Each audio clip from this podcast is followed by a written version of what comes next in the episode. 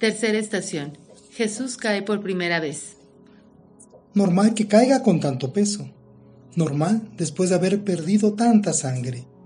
Normal que caiga debido a los empujones y latigazos de los soldados. La ley de la gravedad, obvio.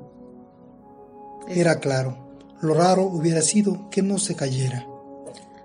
Tampoco hay que desgastarse tratando de buscarle un significado u otro. También caigo yo, pero en el sofá de mi hotel de turista cuando termino el itinerario del día. ¿Es tan cansado ir de turista por la vida? Con tantas cosas que hacer, ¿quién va a tener ganas de entretenerse o de pararse o de mancharse la camisa intentando levantarle?